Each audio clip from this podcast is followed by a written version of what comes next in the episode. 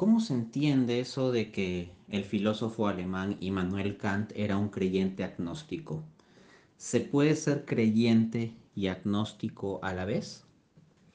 La respuesta es que sí, hay que entender bien los términos. Creyente es la persona que cree en Dios, punto. Aquí es importante diferenciar el creyente del teísta. Cuando decimos que una persona suscribe una filosofía teísta, es una persona que a nivel filosófico, racional, considera que lo más racional es postular que Dios existe. En cambio, un creyente es simplemente la persona que cree en Dios. Esto no necesariamente involucra un compromiso racional al respecto en términos filosóficos. Por ejemplo, puede haber un niño pequeño o una viejecita sencilla que crean en Dios. Entonces son creyentes, ciertamente, aunque filosóficamente pues no ni siquiera conozcan ni estén comprometidos con el teísmo y tal vez ni sepan que se puede dar algún tipo de argumentación racional para llegar a la existencia de Dios. Entonces, la única condición necesaria para ser creyente es creer que Dios existe que uno lo haga por motivos racionales o que crea que puede haber una justificación racional de eso no es algo intrínseco a ser creyente, porque uno puede ser creyente por motivos emocionales, existenciales, vivenciales, espirituales, etc. Luego, ¿qué es ser agnóstico?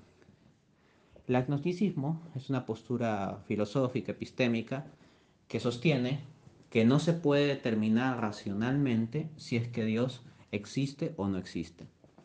Entonces, frente a que no se pueda determinar racionalmente esto, el agnóstico a nivel racional suspende el juicio. Pues bien, Kant cumplía las dos condiciones. Kant ciertamente era creyente.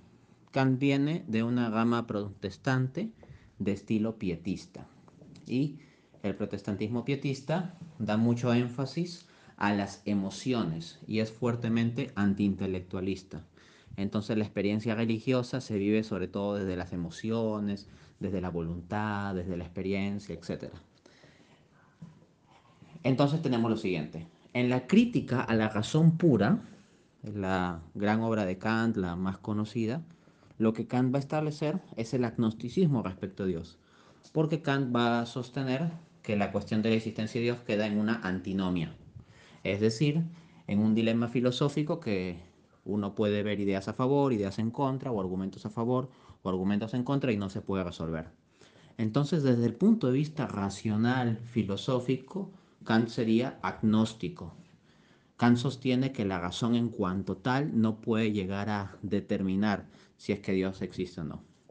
Pero a nivel de razón práctica, y puede verse el libro de Kant y en especial el prefacio de la crítica de la razón práctica, pues a nivel de razón práctica, Kant toma el compromiso práctico sin justificación teórica. Ojo con eso, sin justificación teórica, que la razón pura no lo podría hacer. Pero el compromiso práctico, volitivo, emocional, existencial, etcétera, de creer que Dios existe. Y a partir de ese compromiso, pues, entender de determinada forma la vida o la ética. Ciertamente, por lo tanto, Kant es creyente, a nivel de clasificación religiosa, por decirlo así, y al mismo tiempo es agnóstico a nivel de clasificación filosófica.